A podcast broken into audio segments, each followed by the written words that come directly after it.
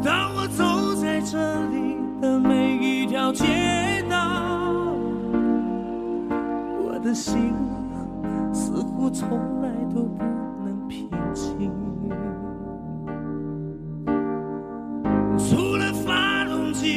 轰鸣和电驱指引，我似乎听到了它烛骨般的心跳。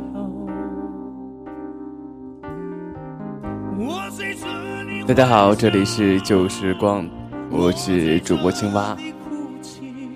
呃，今天是一个特别的节目，来自于青蛙的北漂的故事。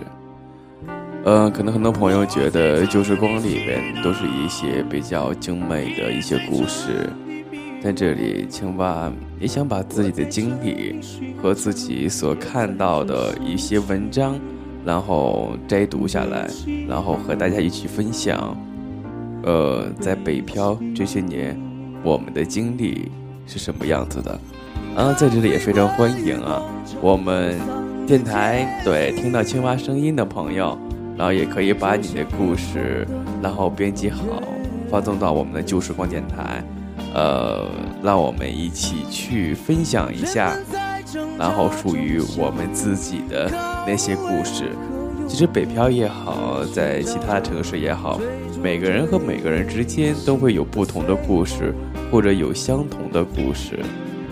所以说呢，可以通过电波的声音，把自己的故事说给那些和你有不同经历但相同故事的人，去听那些属于我们自己内心的最真实的想法。好了，下面这篇文章啊，来自于呃我们的胖狗同学，他的北漂故事，北漂这些年。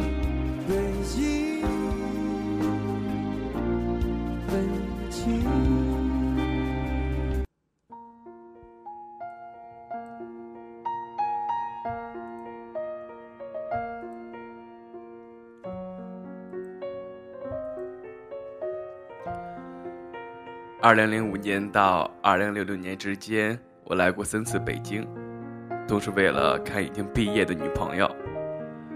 没钱的孩子只能住地下宾馆，从地下出来，像学区动物冬眠完毕，爬出地面，看到地面都会一阵的恍惚，瞳孔适应光线的感觉，像猫的眼睛，先是纠结的聚在一起，然后快速的散开弯。成一个弧度。为了期待自己的女朋友下班，然后两个人能好好的吃一顿饭。嗯，今天带我女朋友小小的奢侈了一下，对，就是去了一个小烧烤摊儿，小小的奢侈。嗯，在这辆不停支架的大树下，我第一次认真的看着这座城市，这城市看起来。都不太真实。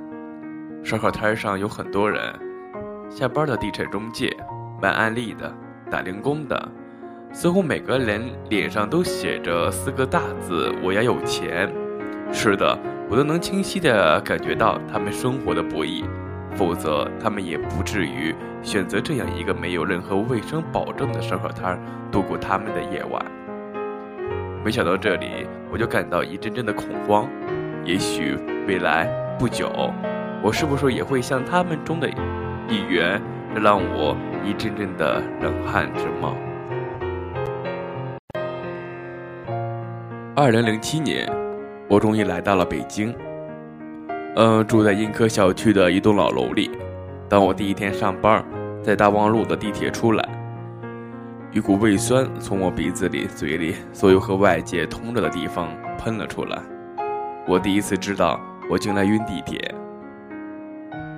然后的很久，有半年的时间吧，我都是在和地铁斗争，每天都鼓起勇气踏上地铁，然后脸色煞白的出来。嗯，在煎饼果子的陪伴下，走到了那十平米不到的格子间里。嗯，在我来北京的前两年，通州给我很多的快乐，清贫的快乐。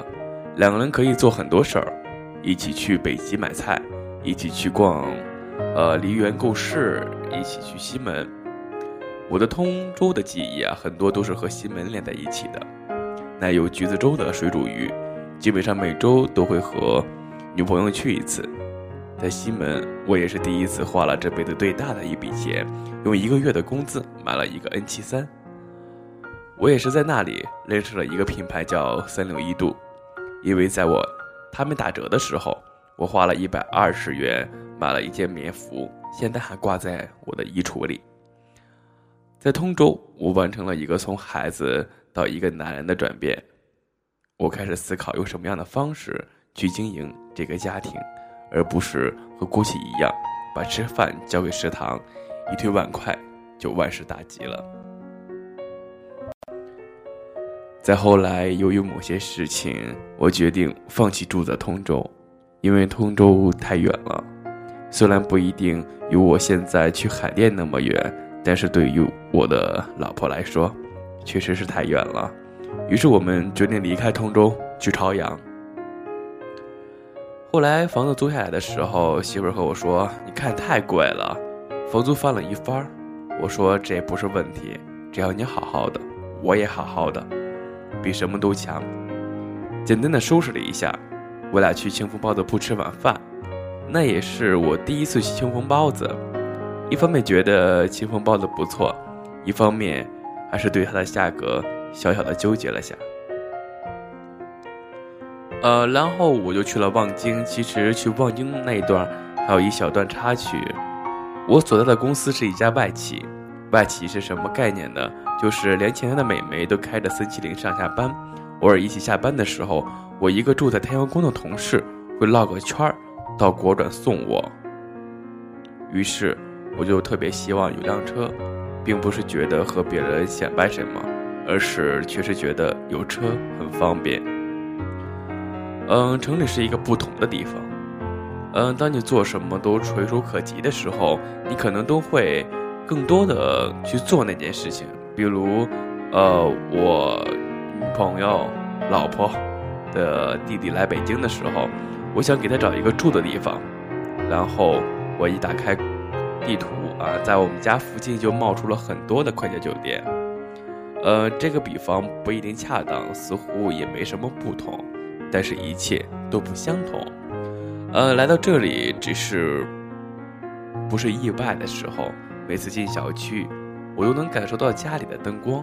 每次我推开家门，都能看到迎接我的小狗和桌子上已经摆放完毕的晚餐。好像从那个时候开始，我就基本没怎么和老婆争执过。当这个家庭以一种不再匆忙的形式组织的时候。就会化解很多过去看起来无法化解的矛盾，这是一个二人的完美世界。二零一零年，我看到了网上一个很有名的帖子，大概的意思是我们这辈子还能够见父母几面，看得我心里很疼。我很小的时候就出门读书，基本上家庭对我的意义更像一个旅馆。而我更像一个寒假、暑假路过的旅人。对于这个家，我整体都是陌生的。我痛恨这样的生活。我相信我的父母也是。我是他们唯一的儿子，他们肯定想见我，但是又不知道怎么去表达，所以才会在每次过年的时候一次次打电话和我确认回家的时间，像填鸭一样让我度过了春节的假期。再后来，我的女儿出生了，我把我的妈妈接到了北京。后来是我的爸爸，每天女儿都会和他们一起睡，但是早上五六点醒了之后，嗯，就抱给我们，然后让我们起早能看看他，别让我们睡个回笼觉这样子。每天晚上，我爸都会在九点晃进我的屋子里，然后唠叨的说：“快睡吧，人家说十点就该睡觉了。”我从来就不理他，比如现在已经一点二十三了，我依然醒着。我妈妈每天都和我说，不要走路的时候看手机，看你的眼睛都完了。我也从来不听，但是我就是想和他们在一起，想每天能见到他们，想每天都能听到他们的唠叨。有的时候，老婆也说：“你看咱爸每天看报纸都打开电视，从来都不看，多浪费电啊！你看咱妈每次往冰箱里放东西都不知道稍微清洗一下，带着土就扔进去了，多脏啊！”呃，我都说那不算什么，不要和他们在意这些小事儿。他们都老了，一辈子都这样，你又何必去纠正他们呢？嗯，我觉得这么多年的北漂，呃，我从来没有可能成为多么牛的人。但是回头看看，大的方向没有发生过错误，在爱情和压力面前，我选择爱情。在省钱和省时间面前，我选择省时间。在与父母一起生活更高的生活费用和自己过二人世界比起来，我选择了和父母在一起。北漂这么多年，唯一遗憾的就是一直没有房子。我很想拥有一个属于自己的房子，我还买不起。但是推开门，看着忙碌在厨房的母亲。看着在逗女儿玩的父亲，看到一边上正在看书的老婆，我心中是一样的幸福着。嗯，在这青蛙非常感谢我们的胖谷同学，把他的《北漂这些年》，然后送给青蛙，把这首故事读给听众朋友们听，我觉得这是一种幸福。嗯，在这里也非常欢迎我们的听众朋友，然后把自己的故事可以写给旧时光，可以通过电波的声音，让我们一起去分享属于我们自己的故事。好了，这里和大家说声再见了，在这里谢谢大家。